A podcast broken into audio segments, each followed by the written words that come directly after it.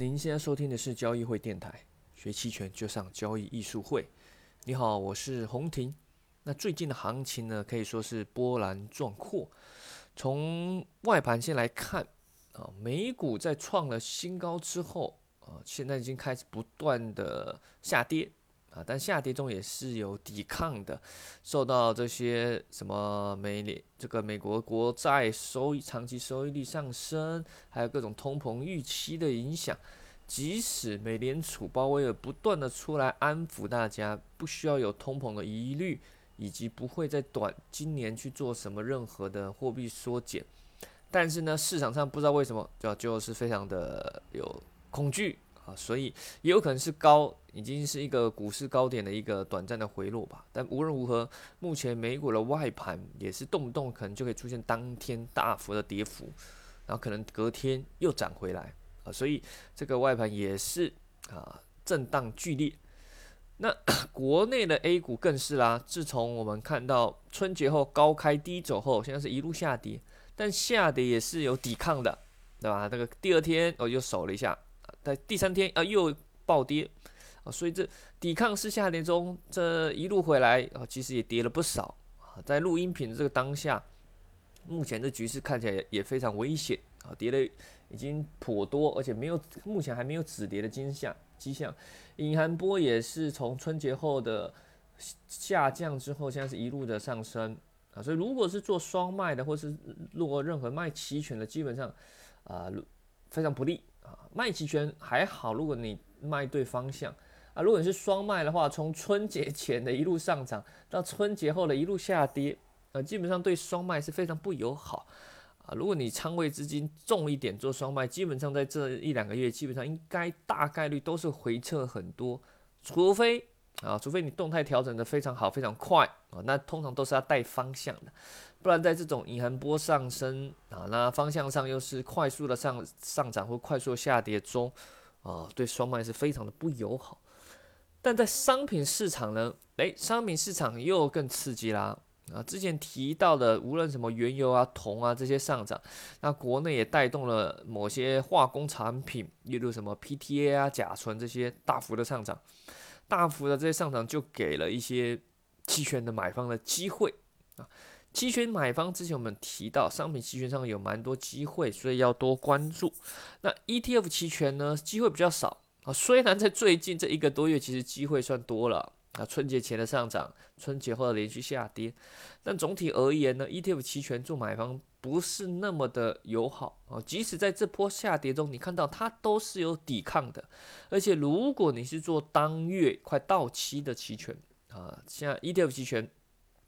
在春节后是有一个快到期的期权合约月份，所以你在这下跌中一遇到抵抗，那你这个期权合约的这个利润会吐回去，买方会吐回去非常多，所以在这种抵抗式下跌中，不是非常能顺畅的获利啦。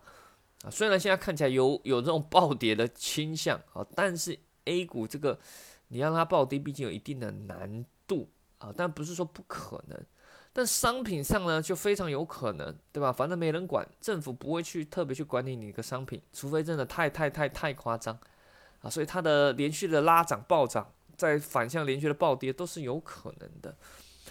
所以这个都是我们一再提倡。所以你在期权买方，如果真的想要只做期权买方，这是可以多多关注商品期权的哦。这个我们已经讲过非常多遍了。但即使啦，你就只做。卖方甚至只做 ETF 期权的卖方，那你还是可以来试试商品期权啊，小资金试试。为什么？因为我一再认为，卖方做久了很容易麻痹，你不能丧失一种野性的思维，对吧？你做买方，你会有一种野性的感觉，但不是叫你盲目的野性，就啊什么都买，不是。你要你要去试，试看你要找到你的方法，什么机会上会有突破的大行情趋势来了。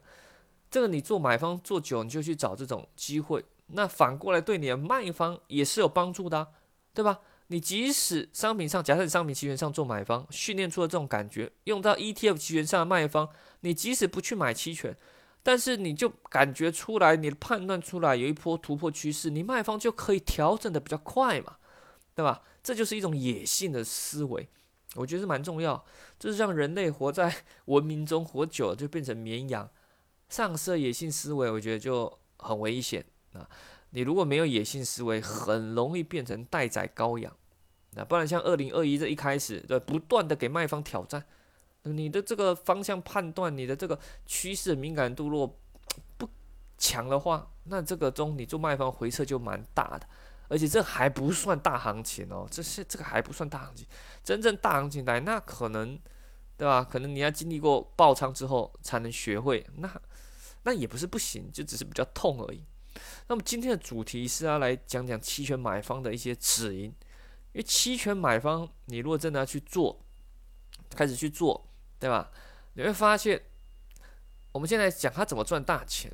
啊，要止盈的前提下，你肯定要赚大钱，你才能止盈，对吧？至少要赚钱才能止盈，不然都亏钱也没有止盈这个这个高级烦恼嘛。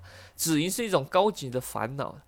那你期权买方要赚大钱，前提我们前面有提过，或者你了解期权基础，应该知道，它除了行情做对，行情做对以外，它还要算是一个比较快速的行情。最更好是说，隐含波能从低往高去拉起来，尤其对虚值期权来说更是这样。越虚越虚值的期权更需要隐含波的帮助。那什么是很虚值的期权？这个例如你你打开你的期权软件啊，例如你你找啊，例如假设这个我们讲三百 ETF 期权好了啊，现在在五三百 ETF 在五点三左右啊，标的在五点三左右。那个六点五的看涨期权啊，或者是那个什么四点七、四点八的这种认沽期权啊。就是很虚值的期权呢啊，一啊，我假设一个月到期的这种合约哈，当月对吧？现在五点三，你说它跌到四点七，或者说你要涨到六点五，那有点多了，对吧？这种就是蛮虚值的期权。那这种深度虚值的期权，通常是很便宜，一般人可能只看中它杠杆大，对不对？很便宜啊，一万块我可以买好几百手啊，好几百张啊之类的啊，只看中杠杆大啊，这是传统的思维。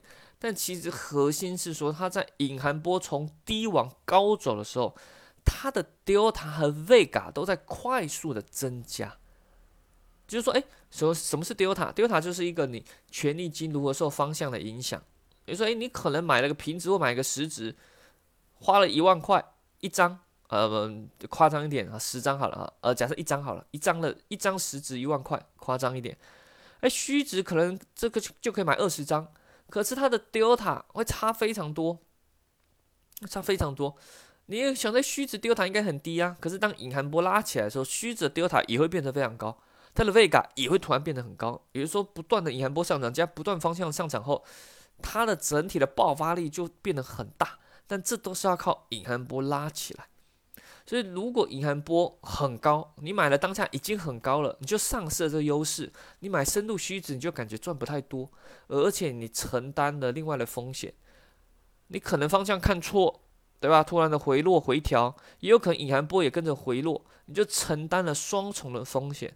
所以在这个隐含波很高的情况下，我们就说你买深度虚值这个危险就非常大，赚又赚不多。那一旦做错，又承担两种风险，啊，这时候你倒不如去用做期货，或者倒不如你去买个实质期权了，啊，或者是做牛市价差啊，这些都是一种变相的方式。好，假设你你买了虚值期权，诶，做做对了就赚很多了，啊，困难就来了，对吧？刚刚说的高级困扰，止盈，止盈其实对买方来说是一个最高级的困扰，因为它亏损有限嘛，亏也亏不多，对吧？举例，你一万块买了期权。你最多就亏一万，所以你没有什么困扰的。可是当这个期权你一度这样涨到十万呢，诶，那你这心态就不一样了。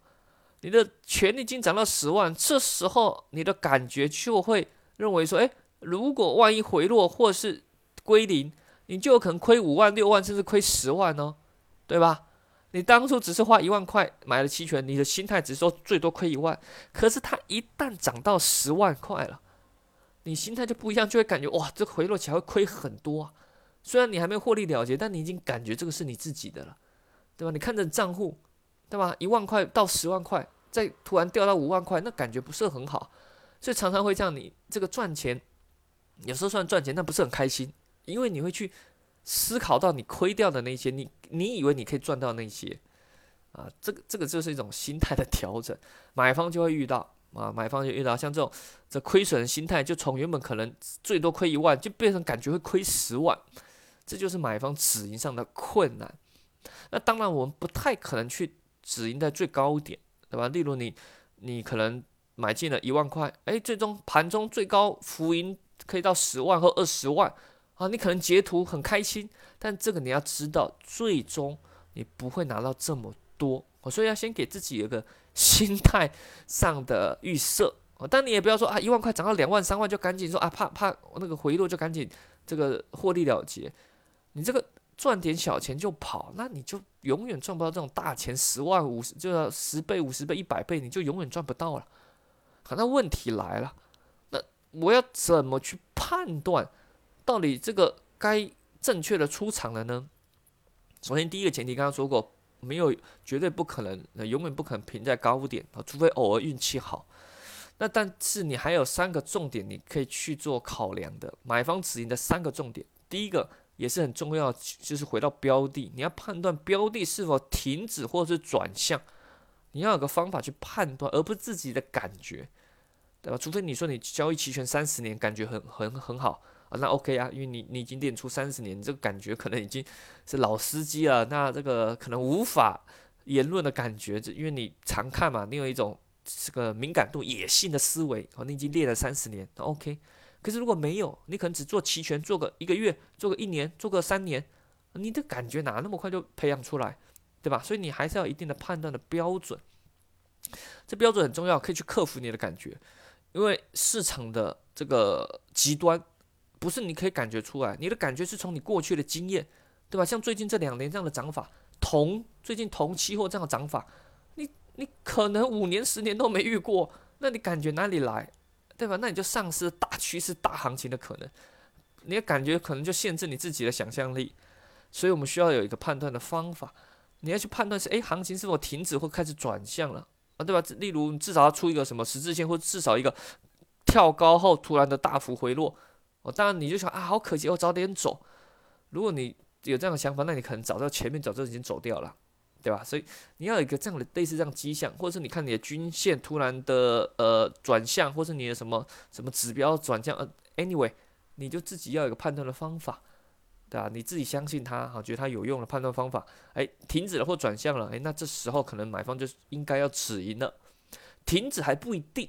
好，停止是害怕它可能陷入震荡，有可能稍微停一下又继续往上攻，这是有可能的。但转向，好，转向的话就是一个该止盈出场的时候了。哦，不要留念啊，有时候会留念说，哎，我曾经浮盈五十万，现在掉到只剩下四十万，不甘心啊。那你有可能不甘心，接下来就剩下三十万、二十万啊，那更不甘心了啊。所以这种遇到转向的时候，你判断出来后就该快速的出场。再来第二个重点，隐含波非常高的时候，也是止盈的一个。呃，好时机啊！通常啊，伴随行情的快速的不断的创新，大涨大涨再大涨，或是大跌大跌再大跌，隐含波一定会创新高，而且会非常高。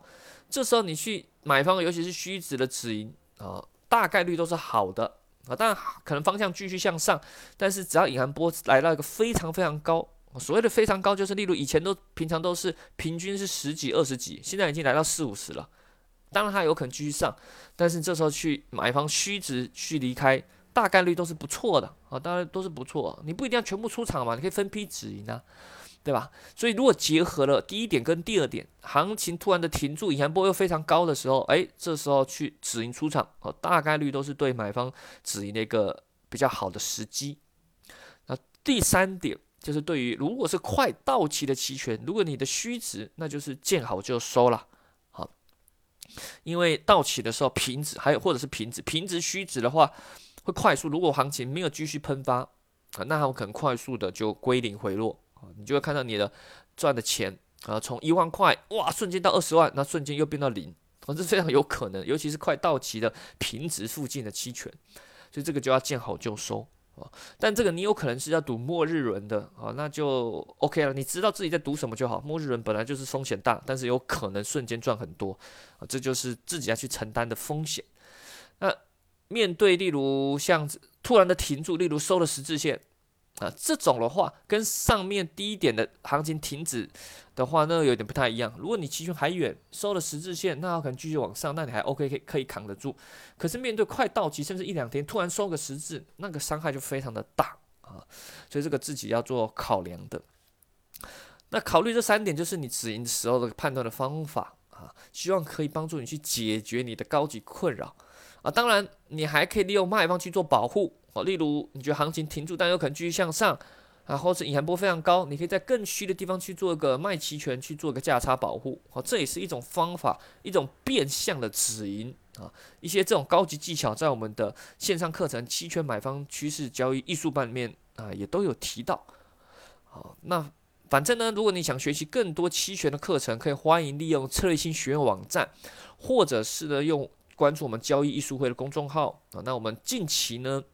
在三月底，我们要开一样线下大课啊，期权重建班啊，从期权的买方到期权的卖方啊，讲波动率怎么判断，来讲行情有利不利，什么去做怎么动态调整啊，这我们会非常细致的去讲解。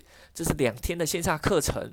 当然，为了这个欢迎这个远在远处的，有可能是在东北啊，或者是云南啊、新疆啊，或者是其他海南啊的朋友。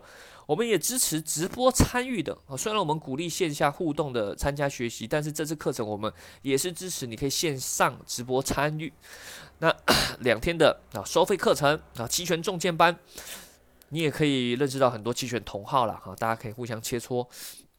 上完课程我们有长期的辅导线上的交流，所以感兴趣的一样可以咨询我们的工作人员啊，在我们的网站或公众上号上都可以去关注这个课程去做报名。感兴趣的啊，也可以在喜马拉雅电台下方留言咨询啊。但因为喜马拉雅电台有些啊限制，所以也建议最好是在喜马拉雅的私信啊，可以留言啊，那我们可以跟你说怎么样去做报名。好了，最近行情也蛮刺激，大家多多把握机会啊。如果很不幸是这个对你不利的，那也希望你能控制你的损失。好了，我们下期再见，拜拜。